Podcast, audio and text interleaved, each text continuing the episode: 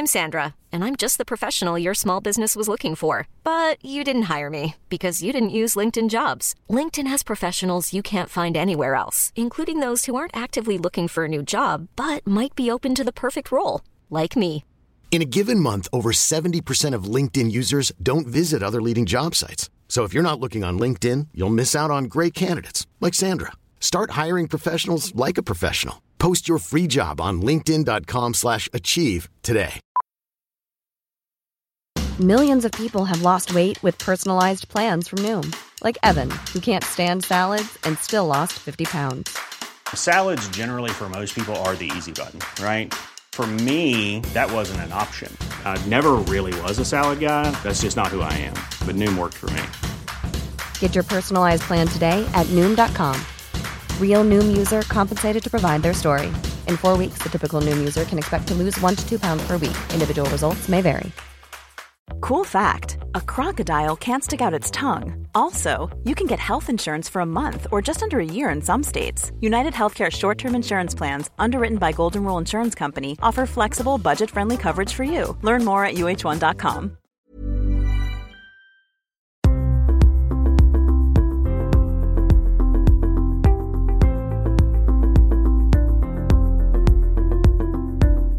Juliette, vous êtes psychologue clinicienne à Paris, spécialisée dans les troubles addictifs, le stress post-traumatique et les difficultés émotionnelles. Vous êtes aussi l'autrice d'un blog Récit d'une psy, sur lequel vous expliquez différentes notions de psychologie. Dans cette vidéo, nous allons aborder le terme de la gentillesse, et plus particulièrement celui des personnes trop gentilles. Car derrière cette gentillesse excessive se cache en fait un très grand besoin d'être aimé et une faible estime de soi-même. Les personnes trop gentilles sont en fait souvent malheureuses et facilement manipulables. Votre livre Et si être trop gentil vous empêchait d'être heureux est un ouvrage très utile et très pratique pour sortir progressivement de ce comportement et réussir à affirmer qui l'on est. Ma première question est donc la suivante. Quelles questions peut-on tout d'abord se poser pour savoir si l'on est trop gentil ou pas? Alors les premières questions qu'on va pouvoir se poser, ça va être est-ce que ça m'arrive de dire non? Est-ce que j'arrive à demander de l'aide? Euh, Comment je me sens quand je dois demander de l'aide?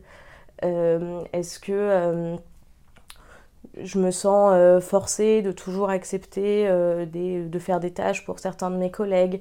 Est-ce que j'accepte les critiques? Est-ce que j'accepte quand on est en train de me complimenter? Est-ce que je vais remercier ou seulement hocher de la tête?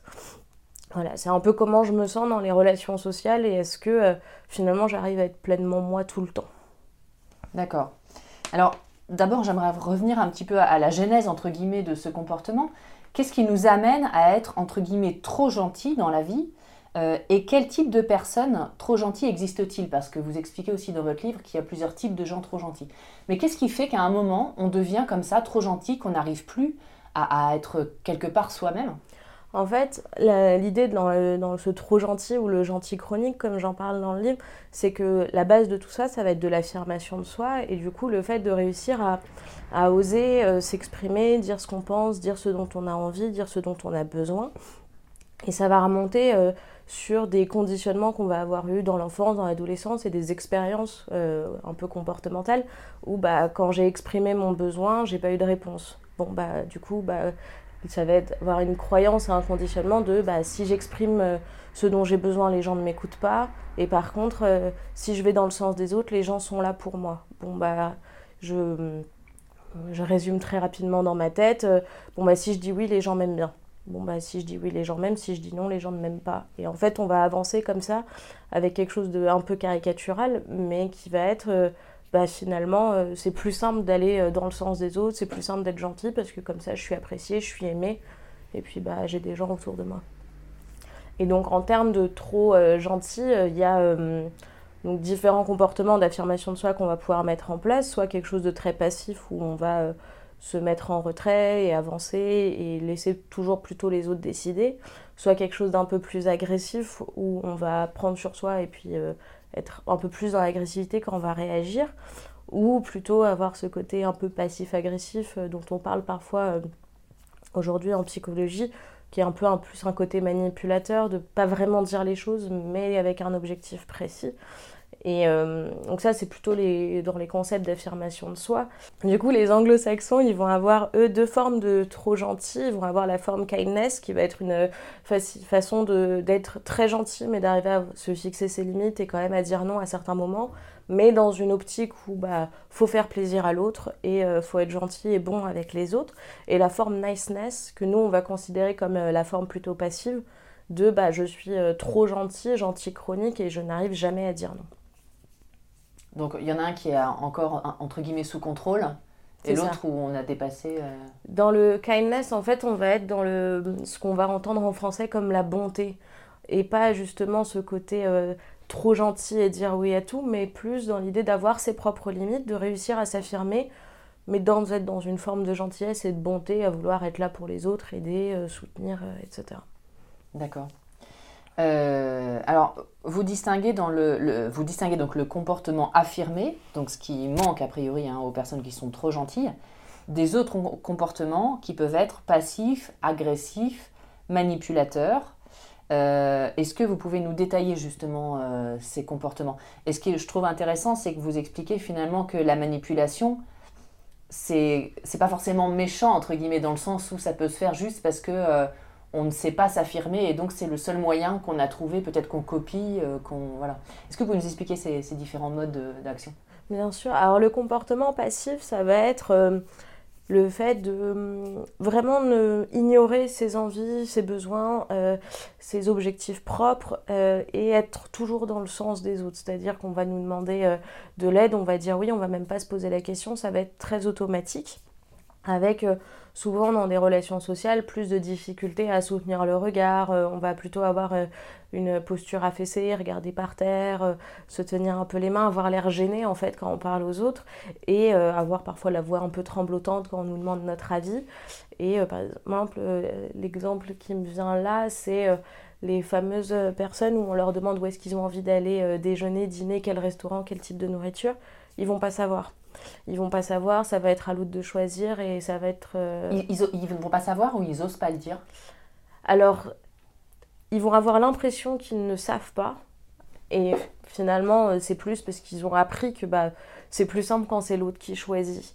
Et du coup, il va y avoir effectivement cette difficulté à faire des choix et euh, bah, cette phrase qu'on dit assez facilement de bah non, mais toi, tu as envie de quoi? Et le toi, t'as envie de quoi? Finalement, c'est un comportement assez passif où on n'exprime même pas, on ne réfléchit pas et on n'observe pas ses envies et du coup, on ne les exprime pas. Donc ça, ça va plutôt être le comportement passif. Donc qui, à court, euh, à court terme, à moyen et à long terme, on va juste s'oublier et plus vraiment savoir qui on est, euh, ce dont on a envie, euh, etc. Et d'ailleurs, c'est quoi comme danger ça au long terme? Parce que quelles sont les conséquences pour la personne qui est passive dans sa vie à elle? Bah, ça va être euh, une faible estime de soi, on va beaucoup douter, on va plus vraiment savoir de quoi on est capable, de quoi est-ce qu'on a envie. Et puis il y a cette sensation d'être un peu perdu dans la vie si les autres ne décident pas pour nous.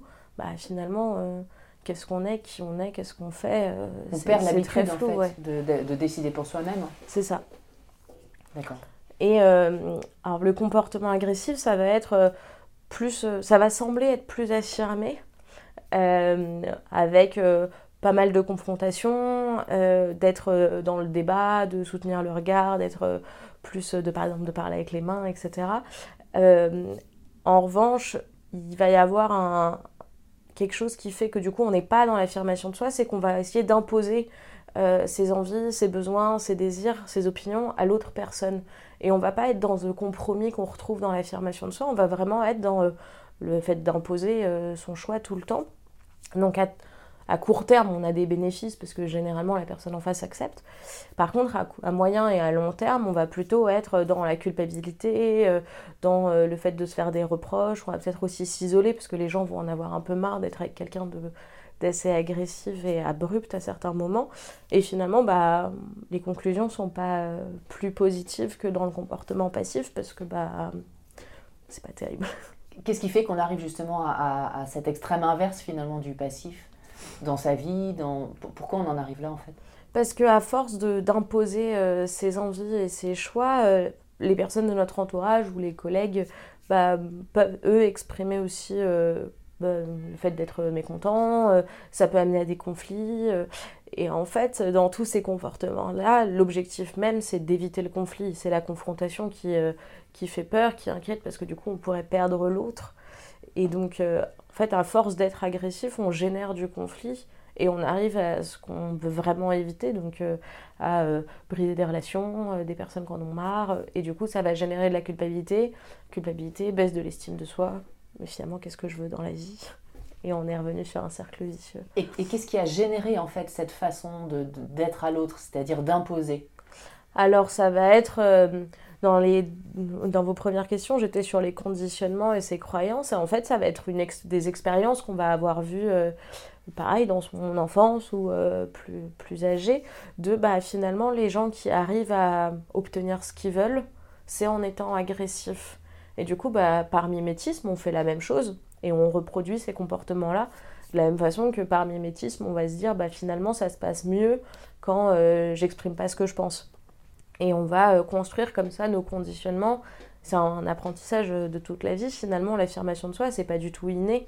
Et du coup, bah, on regarde comment les autres autour de nous fonctionnent. Puis soit on se construit à l'inverse parce qu'on veut vraiment pas fonctionner pareil, soit on fait pareil et du coup, euh, ça se reproduit comme ça. C'est intéressant ce que vous dites, ce qu'on se construit à l'inverse. On peut avoir eu dans son entourage des gens euh, qui sont passifs, et ne pas avoir aimé et du coup passer de l'autre côté agressif, ou vice-versa d'ailleurs. C'est ça. Des gens agressifs et devenir passifs par rejet. C'est ça, parce que, euh, j'en sais rien, il y avait trop de cris à la maison, du coup, euh, bah, moi je vais surtout dire oui à tout parce que le conflit et les cris je supporte pas, donc finalement en étant passive, euh, ou en étant passif, ça fonctionne mieux. Et à l'inverse, euh, bah, c'était euh, très passif, on n'exprimait pas du tout ce qu'on voulait chez moi, donc du coup, bah, je vais être plutôt agressif, parce que comme ça, je vais aller plus vite, plus loin et, et, faire ce que je veux. Et le comportement manipulateur, il se retrouve du coup un peu entre les deux, parce que bah, on va dire ce qu'on veut, mais pas vraiment en passant par des côtés un peu détournés. En groupe d'affirmation de soi, l'exemple qu'on prend souvent, c'est euh, ce voisin qui va venir toquer et dire euh, Ah, euh, j'ai entendu que vous aviez fait la fête dernièrement, sachez que j'ai entendu d'autres voisins dire que si vous faisiez encore du bruit, ils appelleraient la police. Alors qu'en fait, c'est probablement ce voisin-là qui aimerait appeler la police, mais qui n'aura pas le c'est pas forcément le courage, mais qui osera pas le dire directement et s'affirmer, et qui va passer par un côté détourné pour faire comprendre que bah, la prochaine fois, si on prévient pas ou si on fait moins pas moins de bruit, il appellera la police. En disant que c'est les autres voisins qui appelleront. Et ça va être vraiment ça, c'est ce côté un peu passif-agressif de euh, euh, je te dis pas clairement les choses, mais je ne suis pas content. Euh, je veux faire comme toi tu veux, mais quand même ce serait bien si on faisait ça. Et alors justement, comment on arrive à avoir ce comportement? Donc euh, il y a les passifs, les agressifs, et donc ce, comportement euh, un peu à mi-chemin, c'est qu'on essaie de s'affirmer et en même temps on n'ose pas trop euh? Alors il y a cette idée que bah, finalement, en faisant comme ça, on évite le conflit. Et c'est en fait c'est l'objectif de base, c'est dans le manque d'affirmation de soi et dans ce côté trop gentil, ça va être j'ai envie d'être aimé, j'ai besoin d'être aimé et d'être apprécié, mais j'ai quand même besoin d'éviter le conflit à tout prix. Et du coup, bah c'est une façon de satisfaire l'autre, mais d'exprimer un peu ce qu'on veut et du coup d'éviter le conflit. Moi, je le vois vraiment comme le serpent. C'est je, je me faufile pour euh, essayer d'arriver à mes fins ou à peu de choses près quelque chose qui me plaît. Donc, s'il y a un point commun de ces trois comportements, c'est qu'il y a une peur du conflit. Oui. Donc, ça veut dire qu'on a été marqué, il y a eu des conflits qui nous ont marqués. Pas forcément des conflits qui nous ont. Pas un conflit comme on peut entendre à l'âge adulte, un conflit. Ça peut être euh, une réaction, une phrase, quelque chose qui euh, s'est fixé dans notre tête de bah finalement quand je suis pas en accord avec les autres, il se passe quelque chose. C'est pas forcément des cris, c'est pas forcément une rupture, mais il se passe quelque chose, je suis moins appréciée, les gens peuvent faire la tête, euh, ça peut être euh, une dispute de, d'enfants de, primaire de bah je sais pas moi, Elsa a boudé pendant une heure parce que je n'avais pas voulu lui prêter ma gomme et du coup bah en fait ça marche plus. Et c'est des petits moments euh, comme ça, ou parfois des, conflits plus importants, mais c'est pas forcément un gros traumatisme qui fait qu'on est euh, en manque d'affirmation de soi. Ça peut être euh, plein de petites choses bout à bout où on a appris que bah, c'était plus simple dans la vie si on fonctionnait comme ça. Parce que c'est plus simple un certain temps et puis ensuite ça fonctionne pas toujours. Hmm. alors vous donnez plusieurs clés très pratiques justement donc, dans votre livre avec des exercices concrets pour apprendre à avoir un caractère affirmé. Cela passe d'abord par les croyances, déjà qu'il faut changer euh, quand, elles sont euh, mauvaises, on va dire. Euh, puis le journal de pensée. Et enfin, l'expérience comportementale. Donc vous donnez un exemple, l'exemple de Caroline dans votre livre, qui est très parlant. Est-ce que vous pouvez nous l'expliquer? Alors l'exemple de Caroline, c'est un mix de certains de mes patients ou de fonctionnement de mes patients. Donc c'est pas forcément le plus simple à expliquer. L'idée de Caroline, c'était que sa copine Anna lui dit qu'elle n'est pas disponible pour aller faire du shopping avec elle et que euh, bah, Caroline s'emballe avec euh, ses pensées, ses croyances sur le fait que Anna n'a pas envie de la voir. Globalement, l'idée euh, dans cette prise en charge-là, c'est d'avoir le journal des pensées que je vais vous expliquer, la remise en question des pensées et des croyances, et ensuite au niveau de l'expérience comportementale. si on prend une situation type je vais prendre un exemple, qui un exemple récent. Euh, j'ai une copine qui a déménagé ce week-end et qui m'a demandé euh, de l'aide pour son déménagement.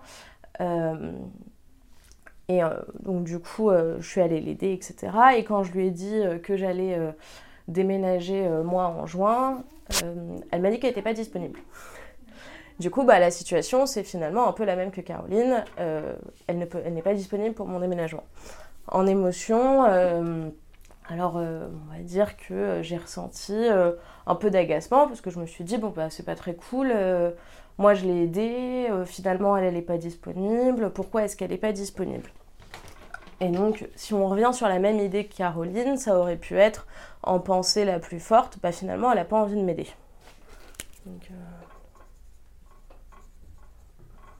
De m'aider. Donc la croyance, ça pourrait être finalement, je suis pas une suffisamment bonne amie parce que euh, bah, elle a pas envie de m'aider alors que moi j'y ai passé le week-end, euh, bah, c'est pas terrible, mais bon je vais rien lui dire parce que bah c'est dans longtemps, elle a le temps de changer d'avis et puis si je pousse trop, elle va me dire non, euh, puis, puis, elle va vraiment insister, etc. Donc en type de pensée, on est plutôt sur une pensée passive de je ne dis rien et je laisse passer outre. Donc dans l'idée de la remise en question, ça va être quelles sont les preuves pour euh, l'idée qu'elle n'a pas envie de m'aider.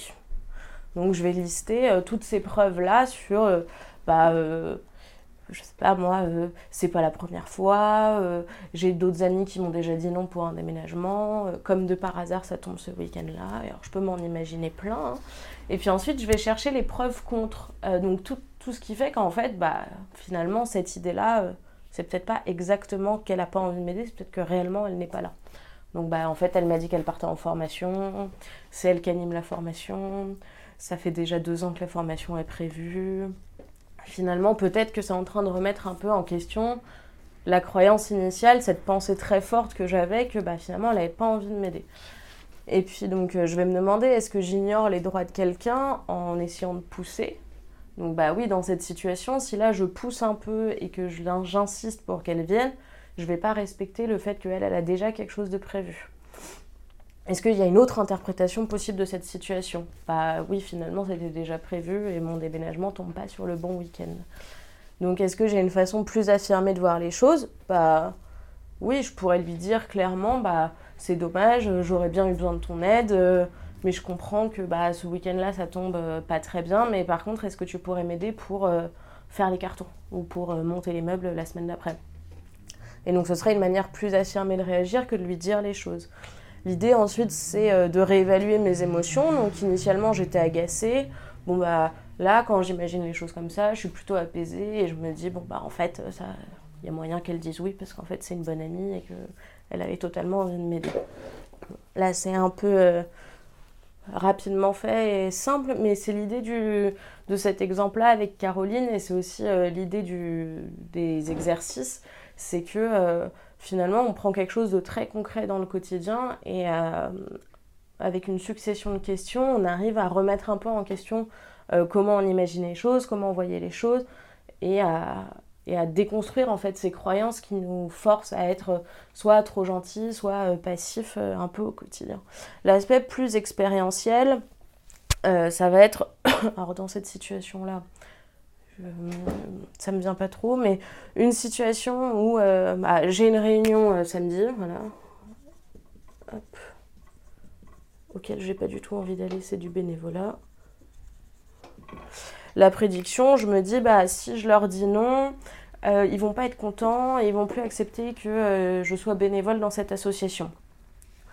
Donc, ça, c'est ma prédiction initiale. Je vais évaluer ma croyance. Donc, on va se dire que j'y crois déjà à 80% que ça va se passer comme ça. Si je dis que je ne peux pas être présente à ma réunion, à ce moment-là, euh, bah, ils vont pas, euh, ils vont plus vouloir que j'ai mon poste de bénévole. Donc comment ça se passerait si c'était le cas? Bon bah ça veut dire que s'ils étaient plus d'accord pour que je continue, euh, ils m'appelleraient, ils m'enverraient un mail. D'une certaine façon, je serais révoquée de l'association. Ça se passe pas comme ça. Faudrait des votes. Bon, c'est quand même peu plausible. Habituellement, comment est-ce que j'agirais? Bon, bah, j'enverrais un, mail très rapide en disant je ne suis pas disponible parce que, et je trouverais plein de justifications. C'est pas forcément hyper affirmé, mais au moins je dis les choses. Euh, la prédiction la plus réaliste, c'est que, euh, bon, bah, finalement, on me dit juste c'est pas cool, ça fait longtemps que la réunion est prévue, euh, t'aurais pu t'arranger. Euh, en termes d'actions différentes, donc c'est-à-dire comment je pourrais fonctionner différemment cette fois-ci dans l'idée où je m'entraîne à être plus affirmée, c'est que bah, je vais faire un mail où justement je vais dire non et dire que je ne suis pas disponible, mais sans trouver 12 justifications qui vont expliquer pourquoi je ne vais pas être disponible. Pourquoi C'est une, vraie question. Pourquoi on cherche euh, beaucoup de justifications? Parce qu'il faut se sentir légitime à, être, à dire non. Et que souvent, quand on va dire non, on va se dire bah oui, mais j'ai pas une vraie bonne raison à dire non. Et euh, bah euh, ouais, mais en vrai, je pourrais faire l'effort. Ou bah hum, faut quand même que je leur explique bien pourquoi je viens pas parce que sinon bah ils vont être déçus ou ils vont pas être contents ou on va trouver que c'est pas assez professionnel, pas assez engagé. elle dit toujours non. Et alors du coup, bah plus on va donner de justification et et plus on va essayer de légitimer, pas pour les autres, mais pour soi, le fait qu'on est en train de refuser et de dire non. Et euh, moi, j'ai souvent l'exemple avec mes patients qui me disent euh, Je me force un peu à sortir le soir alors que j'ai pas envie, mais bah ça se fait pas. Et, euh, et, finalement, quand on retourne la situation inverse et que eux proposent des soirées à leurs amis et que leurs amis leur disent Bah non, je suis fatiguée, pas ce soir, bah, ils se posent pas 12 questions. Ils sont là, bon, bah ils sont fatigués, ok. Et à l'inverse, bah, dire euh, bah non, je suis fatiguée, je peux pas ce soir, ça semble finalement pas légitime et pas être une bonne raison. Et donc on va essayer de chercher et de trouver plein de justifications possibles pour finalement le, même résultat de bah non, là j'ai pas envie. Mais le j'ai pas envie, il paraît méchant, pas gentil, euh, pas sympa, on va pas m'aimer, conflit, etc. Mais en fait, là pour le coup, on se traite entre guillemets soi-même, pas de la même manière que, euh, que les autres. Enfin, on accepte des autres ce qu'on n'accepterait pas pour soi. Il y a une forme de perfectionnisme de soi-même C'est pas forcément un perfectionnisme, ça va être l'image qu'on va avoir euh, de soi, euh, l'image qu'on veut renvoyer, et cette idée que bah, nous, on voit les autres comme ça parce que bah, euh, ils sont bien, ils sont gentils, ils sont toujours là, ils font les choses bien, etc. Alors que dans l'autre sens, bah, on ne sait pas trop comment les gens pourraient nous percevoir. Et et comme on a euh, souvent tendance, quand on est un peu trop gentil, à euh, s'auto-dévaloriser, à être dans une mauvaise estime de soi, bah finalement, quand on n'est pas gentil, la première personne euh, que ça embête, c'est soi-même. Du coup, on va être là un peu s'auto-flageller et se dire, bah c'est pas bien, on pourrait faire un effort. Alors que la personne en face, les trois quarts du temps, elle s'en fiche un petit peu et bon, bah elle n'est pas dispo ou il n'est pas dispo, bah. Et puis peut-être d'ailleurs que on ne se rend pas compte qu'elle s'en ficherait parce qu'on n'essaye jamais ouais. de dire non. C'est exactement l'idée en fait de, de cette partie-là, c'est d'essayer de trouver d'autres façons de faire et d'évaluer après. Bon bah le pire que j'aurais imaginé, c'est que euh, il me vire de l'association, puis bah finalement à la fin, une fois que j'ai essayé de faire différemment, on peut se dire euh, bah finalement comment ça s'est passé? Bon bah je leur ai réellement dit que j'étais pas disponible samedi. On m'a dit d'accord à la prochaine fois. Et puis bah finalement la conclusion c'est que bah les idées que je me fais et toutes les pensées que je peux avoir, bah, c'est que des pensées, c'est pas parce que je le pense que ça va être vrai et que ça va se passer comme ça. Et j'ai pas la pensée magique de savoir comment les choses vont se passer dans la vie et comment les autres vont réagir. Et c'est tout l'idée euh, du journal des pensées euh, poussé jusqu'à l'expérimentation, c'est que bah finalement entre la croyance, ma pensée et la réalité, bah, il y a un gap et ce gap-là, je ne peux pas le contrôler. Et c'est aussi aux autres d'accepter et d'être affirmé de leur côté et d'accepter bah, mes envies et mes besoins. Et quand je l'exprime, bah, c'est à moi, donc il faut qu'ils l'acceptent aussi. Ouais, c'est ça qui est, que je trouvais super intéressant dans votre livre, c'est que certes il y a la théorie, mais en fait c'est essentiellement de la pratique et que euh, avec où on peut carrément écrire dans le livre. Hein. Euh, et le journal des pensées, c'est vraiment ça. En fait, c'est comme si on décortiquait la façon dont on fonctionne ouais. spontanément. Ever catch yourself eating the same flavorless dinner three days in a row? Dreaming of something better? Well, HelloFresh is your guilt-free dream come true, baby. It's me, Kiki Palmer. Let's wake up those taste buds with hot, juicy pecan-crusted chicken or garlic butter shrimp scampi. Mm. Hello Fresh. Stop dreaming of all the delicious possibilities and dig in at HelloFresh.com. Let's get this dinner party started. Hiring for your small business? If you're not looking for professionals on LinkedIn, you're looking in the wrong place. That's like looking for your car keys in a fish tank. LinkedIn helps you hire professionals you can't find anywhere else, even those who aren't actively searching for a new job but might be open to the perfect role. In a given month, over 70% of LinkedIn users don't even visit other leading job sites. So start looking in the right place. With LinkedIn, you can hire professionals like a professional. Post your free job on linkedin.com slash achieve today. Vraiment sans s'en rendre compte, sauf que là, on la couche sur le papier grâce à des questions, etc. Et puis petit à petit, on va voir qu'il y a des comportements qui se répètent et qui amènent effectivement à chaque fois au même résultat. Et l'idée, c'est de les remanier bah, C'est vraiment moi l'intérêt que j'ai dans les euh, thérapies comportementales et cognitives, c'est cette idée qu'on décortique son fonctionnement. On décortique son fonctionnement pour le comprendre et puis pour voir à quel point bah, ça nous convient, ça nous convient pas, et si ça nous convient pas, à quel niveau est-ce que ça nous convient pas, et à quel niveau je peux opérer pour changer des choses. Euh, généralement, c'est des choses qu'on peut avoir euh, dans la tête, des questions qu'on peut se poser, etc. Mais le fait de le coucher sur papier, ça devient plus concret. Et comme ça devient plus concret, ben, on est réellement confronté et on peut pas juste dire non, mais la prochaine fois. Bah, là, on voit que bah, finalement, euh, je, vais peut-être un peu trop loin dans mes scénarios et dans la façon dont que j'ai d'imaginer les choses. Peut-être que je pourrais voir les choses un peu différemment. Alors, il y a une autre question qui me vient, c'est que si on a adopté ce comportement euh, tel qu'on vient de le décrire, c'est qu'il y a un environnement qui nous a poussé à ça. Euh, ça peut être la famille éventuellement, souvent. Euh, pour le coup, si on change de comportement, la famille, elle va être un peu surprise. Comment on gère ça? Effectivement, que ce soit la famille, les amis, en fait, on a un système et du coup, si nous on bouge, bah, les autres ils doivent s'adapter et, et ça va aussi les faire bouger. Donc euh, il y a toujours un moment un peu, euh, un peu de flottement et un peu de flou où on va commencer un peu à dire non et puis à exprimer le fait qu'on n'est pas trop d'accord. Et euh, puis bah, parfois ça va être très bien pris et du coup bah, ça aurait pu toujours être le cas et on s'est un peu monté la tête et construit des croyances qui n'étaient pas forcément fondées. Et puis à d'autres moments, ça arrive que bah y ait des réactions un peu étranges, de bah, je comprends pas, t'as jamais fonctionné comme ça.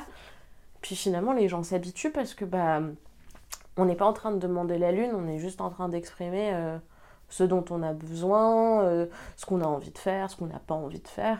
Et puis c'est légitime. Et puis si l'autre le fait, pourquoi nous est-ce qu'on pourrait pas le faire non plus?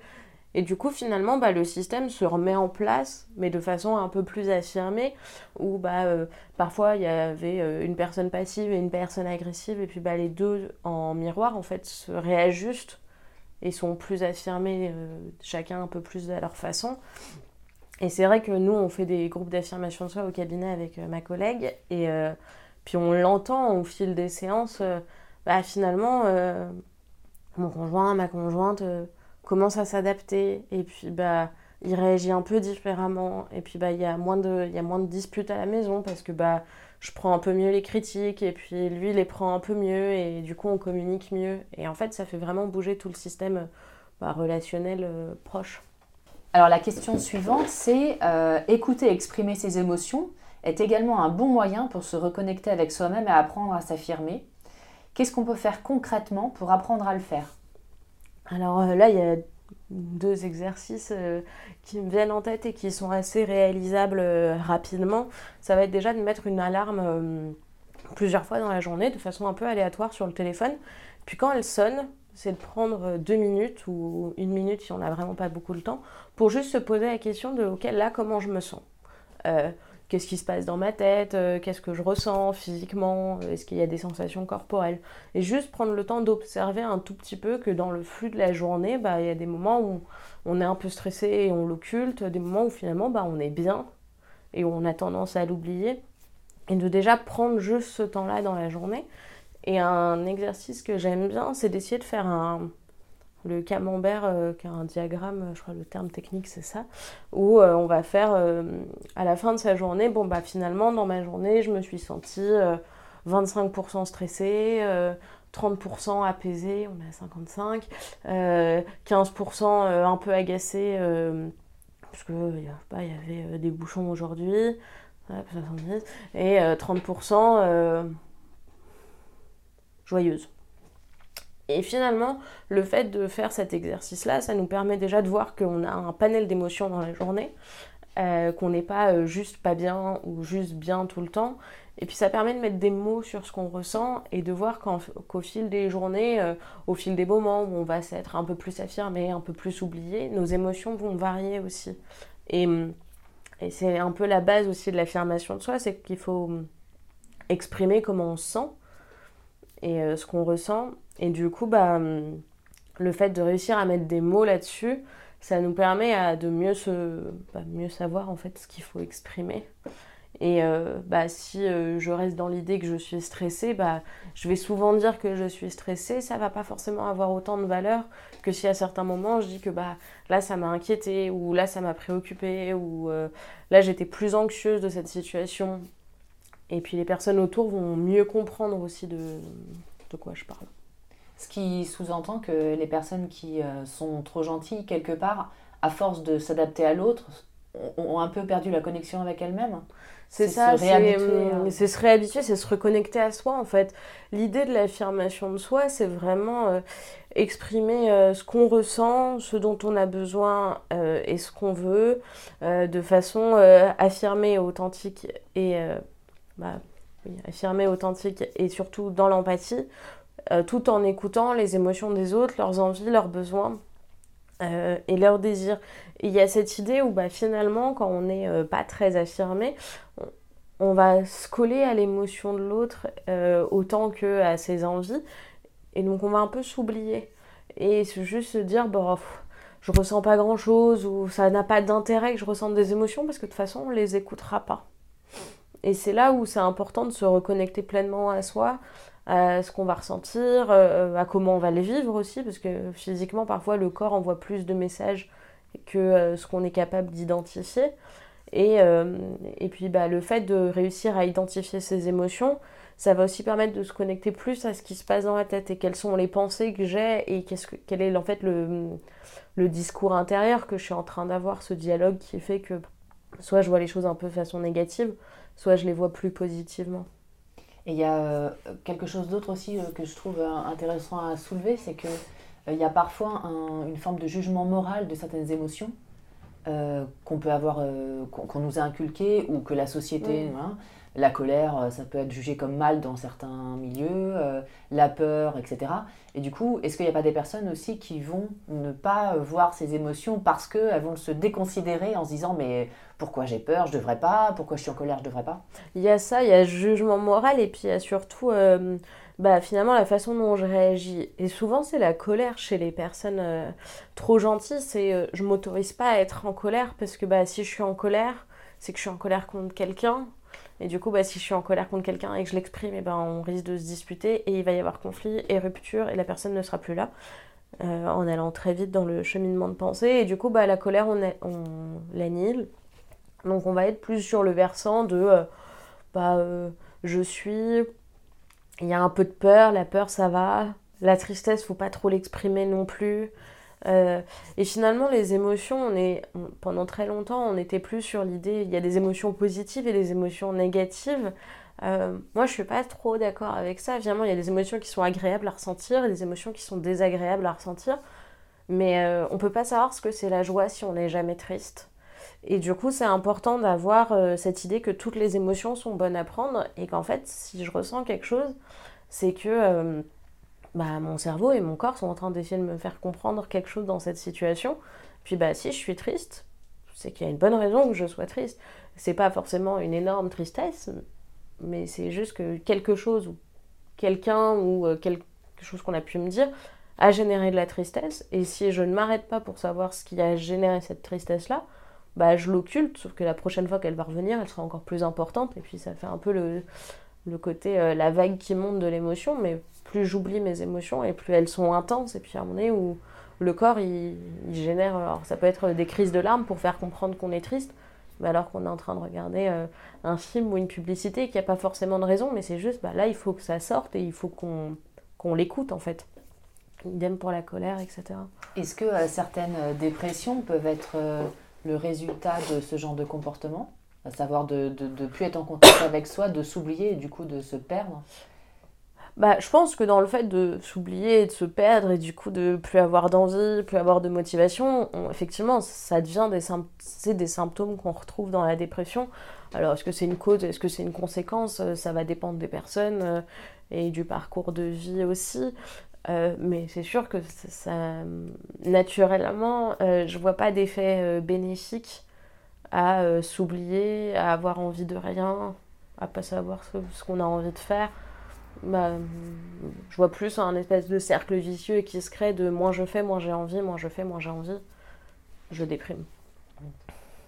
Alors, donc, euh, la, base un peu de tout ça, c'est donc apprendre à dire non. Alors, pas forcément dire non, mais en tout cas, euh, ne pas faire ce qu'on n'a pas envie de faire déjà. quelles sont les conséquences, déjà, à toujours dire oui, en fait euh, et comment on apprend progressivement à dire non, en tout cas à se positionner en fonction de soi? Alors, bah, les conséquences déjà à toujours dire oui, c'est qu'il y a un moment donné où ça devient un peu un, un automatisme aussi pour les gens. C'est-à-dire que bah, si euh, vous dites toujours oui, euh, bah, le fait de dire non, ça va beaucoup surprendre. Et c'était la question de l'adaptation tout à l'heure, c'est que finalement, bah, si je dis toujours oui, le jour où je vais dire non, ça va surprendre tout le monde, et du coup, bah, ça peut me faire encore plus peur de dire non, parce que bah, d'habitude, je vais dire, ça fait 30 euh, ans que je dis oui, et du coup, bah, comment ça va se passer le jour où je vais dire non? Et ça, effectivement, ça peut être effrayant. Euh, donc, euh, et puis du coup, parfois, il y a même des personnes qui ne posent même plus la question. Parce que, bah, de toute façon, Juliette, elle va toujours dire oui. Bah, oui, peut-être qu'un jour j'ai envie de dire non, mais si on me pose plus la question, effectivement, j'ai plus trop le choix. Euh, du coup, ça c'est plus les inconvénients, euh, à mon sens, à dire toujours oui. Et sur le fait de dire non, bah, il y a les croyances dont je parlais tout à l'heure, mais c'est vrai qu'il y a cette question de bah, si je dis non, c'est je suis égoïste. si je dis non, je suis pas gentil. si je dis non, on va plus m'aimer. si je dis non, on va s'énerver. Si je dis non, c'est pas sympa. Si je suis non, je suis pas assez professionnelle, etc. Donc là, ça va être des croyances qui vont être propres à chacun et qui vont revenir. Et j'ai oublié le début de votre question. Euh, le début, c'était. Euh, Comment est-ce qu'on fait pour dire non, hein, c'est ça ouais. Euh, alors, il y a plusieurs méthodes pour dire non. Ça va être un non direct, on va juste dire bah, non, c'est pas possible. Ça peut être le non un peu réfléchissant en reconnaissant le fait l'envie de l'autre, mais en expliquant que c'est pas possible, du type euh, bah euh, je sais que tu avais très envie euh, mais là moi je peux vraiment pas. Ça peut être le non avec une, toute petite raison pour se justifier si c'est plus simple pour commencer bah, le fameux non je suis je suis pas disponible ce week-end j'ai une formation. Ça peut être le non avec un compromis de dire bah non là je peux pas mais par contre la semaine prochaine je suis disponible euh, et ensuite il va y avoir euh, moi mon préféré qui est le disque rayé en fait. Et on choisit une phrase avec laquelle on est vraiment très à l'aise de euh, non là en ce moment j'ai pas le temps. Et de le tourner et qu'à chaque fois que la personne va insister c'est souvent sur les gens qui insistent bah, de répéter la même phrase. Bah non en ce moment j'ai pas le temps. Je suis désolée en ce moment j'ai pas le temps. Puis on est où la personne en face se lasse. Et l'idée, c'est vraiment qu'il faut réussir à le tenir le plus longtemps possible, jusqu'à ce que la personne arrête. Parce que si à un moment donné, bah, on switch et qu'on dit bah oui, bon, d'accord, bah c'est un peu comme les enfants qui on dit euh, non, t'auras pas de goûter, non, t'auras pas de goûter, non, t'auras pas de goûter. Si à la quatrième fois on répond oui, bon, d'accord, il sait que bah, il faut poser la question quatre fois et qu'à un moment donné, au bout de quatre fois, euh, bah, le parent euh, bah, finit par céder et dire oui, oui, d'accord. bah, c'est un peu pareil. Il y a ce côté euh, réussir à tenir et comme un disque rayé dans la machine hein, et à tourner en boucle le même, la même phrase jusqu'à que la personne en face ait entendu que bah non, là en ce moment, comme elle m'a dit, elle n'a pas le temps. Euh, est-ce qu'il est possible que quand on a dit oui pendant très longtemps, trop souvent, et qu'il euh, y a un moment dans notre vie on a appris à dire non, euh, que quelque part, quand on, nous redemande de, dire oui, on, passe directement dans la colère. Vous voyez, quelque chose de j'en ai, ai fait trop pendant tellement mm. longtemps qu'on passe quelque part d'un extrême à un autre. Et, et si oui, comment faire pour ne pas passer dans l'extrême inverse? Alors ça peut arriver, ça va dépendre des situations. Je pense que c'est important d'avoir euh, conscience que c'est possible et de se rendre compte, à la rigueur, quand on passe justement dans l'extrême et dans la colère et de s'agacer en disant mais non mais je t'ai dit que c'était plus possible, euh, quitte à aller s'excuser après en exprimant aussi les choses. Et c'est peut-être ça euh, qui comment dire, qui va faire qu'on est vraiment dans l'affirmation de soi et pas dans le trop gentil ou alors qu'on est plutôt dans le kindness anglo-saxon qui est bah je peux dire non mais ma principale envie c'est d'être bien avec les gens et d'être gentil etc et du coup bah il y a des fois où je vais dire non en m'agaçant un petit peu. Et puis après bah, je m'affirme pour aller m'excuser et expliquer bah en fait euh, là quand tu m'as reposé la question ça fait déjà trois fois que je t'avais dit non euh, tu m'écoutes pas euh, là en ce moment j'en peux plus bah non c'est non et j'aimerais bien que tu l'entendes. Et du coup en s'affirmant pour que la personne comprenne aussi pour, pourquoi il y a eu cet accès de colère là et c'est pas parce que pendant un temps vous allez dire non plusieurs fois d'affilée qu'il n'y aura pas un oui qui reviendra mais parce que vous en aurez profondément envie et en fait l'idée d'être pas trop gentil, c'est pas de dire non à chaque fois non plus. C'est de se poser la question, ok, est-ce que j'ai envie, est-ce que j'ai pas envie, est-ce que ça me coûte de le faire, ou est-ce que bah en fait ça me fait plaisir de faire plaisir à l'autre? Et est-ce que finalement, euh, si je dis oui, est-ce que j'ai passé la journée à me dire j'aurais pas dû, j'aurais pas dû, j'aurais pas dû, j'ai pas envie, ou est-ce qu'en fait ça me fait quand même un tout petit peu plaisir. Si ça fait plaisir, autant dire oui. Si par contre ça coûte trop, euh, c'est là où c'est important d'essayer de dire non. Oui, parce qu'il y, a beaucoup de, comportements comme ça, où des gens qui disent... Enfin, alors, plus je trouve les hommes que les femmes, parce que je pense qu'on n'a pas été éduqués complètement pareil, peut-être moins aujourd'hui, mais d'hommes qui en fait euh, disent pas trop non, mais euh, il y a un moment où c'est un peu une cocotte minute, et là ça explose. qu'est-ce qu'on peut... Alors, je ne fais pas de généralité, hein, mais qu'est-ce qu'on peut dire à, ces personnes-là pour éviter de faire la cocotte minute? Bah, ça va être d'essayer de justement la fameuse connexion aux émotions et le, la cocotte minute, généralement, ça va être euh, de l'agacement qu'on a mis de côté, de la frustration qu'on a mis de côté, puis un peu de colère. Et en fait, euh, c'est vraiment cette vague. C'est là, je, je le vois, je, le fais dessiner sous forme de thermomètre à mes patients, mais c'est vraiment le coléromètre. Quoi. C'est à quel point je suis en train de monter dans ma colère. Et je dis rien, et je dis rien, et je dis rien, et à un moment donné, ça explose pour quelque chose qui finalement est assez bénin. Et, et finalement, l'idée, c'est de réussir à, ah bah sens que ça m'a agacé. Je dis rien cette fois-ci à la rigueur, mais la prochaine fois où ça m'agace, j'en parle. Euh, là, je me suis sentie un peu frustrée. Bon, bah, je vais en parler dès maintenant pour pas que la frustration s'accumule. Et c'est là où tout est l'intérêt de se connecter à ses émotions. Ça va être de vraiment pouvoir exprimer les choses et éviter qu'il y ait la fameuse explosion. Euh, et enfin, euh, quelque chose qui est très intéressant aussi et auquel personnellement je n'avais pas pensé. Euh, vous évoquez aussi dans votre livre les, critiques et les compliments qu'il faut apprendre à recevoir. Et effectivement, c'est très juste. Pour une personne trop gentille, recevoir des compliments ou recevoir une critique, qui sont un peu les opposés, est compliqué. Pourquoi et, comment arriver à les entendre? Alors, le, compliment, souvent, il y a différents degrés de d'acceptation du compliment. Il va y avoir euh, la personne qui va juste dire merci, euh, mais qui va pas montrer qu'elle est plus touchée que ça. Il va y avoir euh, le merci et puis une petite blague de... souvent, j'ai l'exemple avec les vêtements chez mes patientes, mais ah, elle est jolie ta robe. Ah, merci, mais j'ai trouvé ça à tel endroit, euh, ça m'a rien coûté. Euh, c'est une vieillerie, je l'ai mise ce matin au pif. Euh, ah, je l'ai trouvée sur Vinted, elle m'a coûté 2 euros, c'est vraiment pas grand chose. Pourquoi on réagit comme ça? Je pense qu'il y a une espèce de gêne à accepter le compliment avec cette idée et justement les croyances derrière de bah, pauvre, est-ce que ça mérite vraiment C'est pour être gentil, elle le pense pas vraiment. Euh, c'est normal. Ça, c'est tous les euh, merci pour cette bonne soirée, euh, merci pour ton bon travail. c'est normal, il n'y a pas de raison de me féliciter ou de me remercier là-dessus. et du coup, bah, finalement, on va être, bah, quand on fait bien les choses, bah, comme on l'a fait pour les autres, il n'y a pas de raison que ce soit valorisé, vu que c'est normal en fait de faire pour les autres.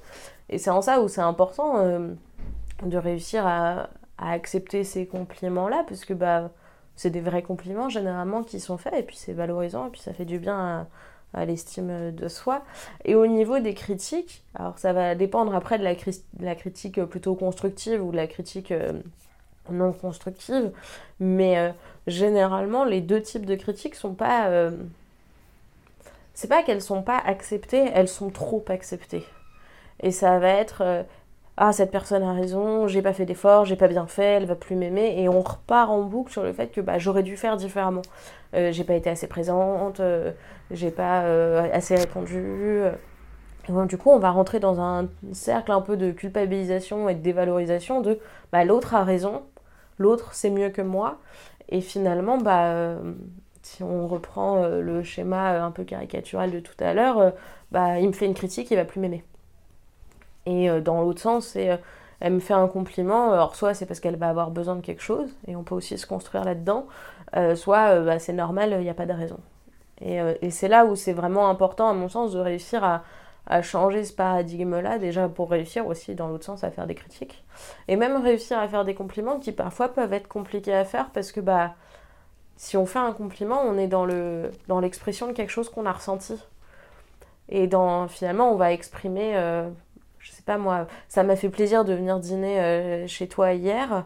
Bah, du coup, on va exprimer ce qu'on a ressenti, euh, que bah, on en avait envie et qu'on était content que ça se soit fait.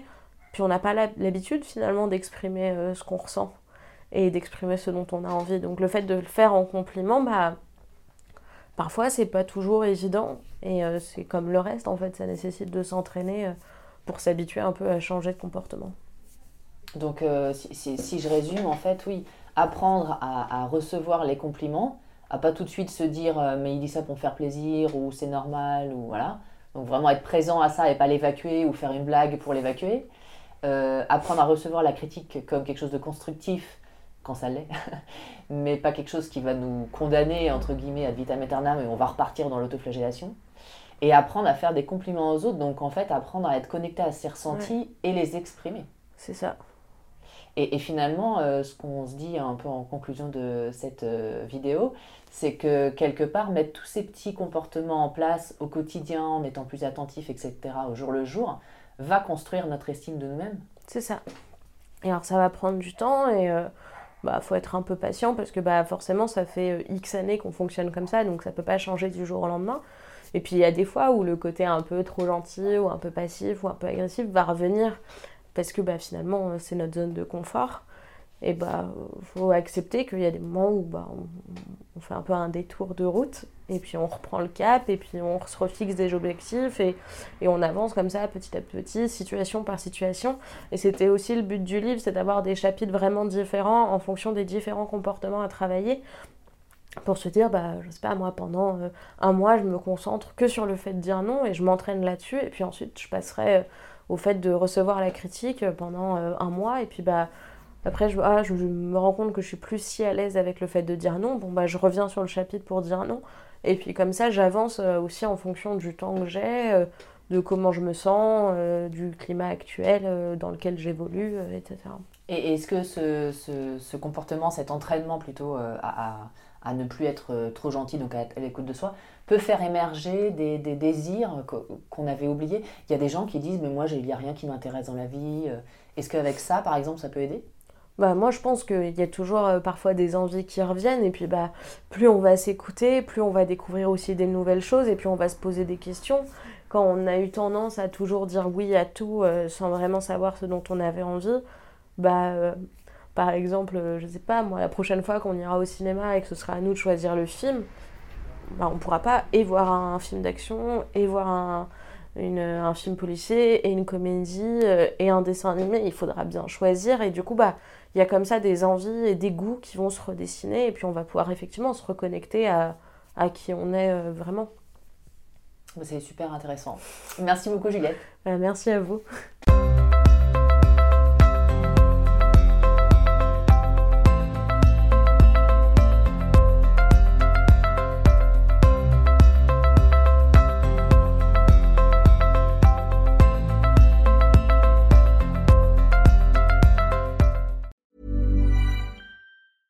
Ever catch yourself eating the same flavorless dinner three days in a row? Dreaming of something better? Well, HelloFresh is your guilt-free dream come true, baby. It's me, Kiki Palmer. Let's wake up those taste buds with hot, juicy pecan-crusted chicken or garlic butter shrimp scampi. Mm. Hello Fresh. Stop dreaming of all the delicious possibilities and dig in at HelloFresh.com. Let's get this dinner party started. Even when we're on a budget, we still deserve nice things. Quince is a place to scoop up stunning high-end goods for 50 to 80% less than similar brands. They have buttery soft cashmere sweaters starting at $50, luxurious Italian leather bags, and so much more. Plus, Quince only works with factories that use safe, ethical, and responsible manufacturing. Get the high-end goods you'll love without the high price tag with Quince. Go to quince.com/style for free shipping and 365-day returns. Imagine the softest sheets you've ever felt. Now imagine them getting even softer over time. That's what you'll feel with Bowl and Branch's organic cotton sheets. In a recent customer survey, 96% replied that Bowl and Branch sheets get softer with every wash. Start getting your best night's sleep in these sheets that get softer and softer for years to come. Try their sheets with a 30-night guarantee. Plus, get 15% off your first order at bowlandbranch.com. Code BUTTERY. Exclusions apply. See site for details.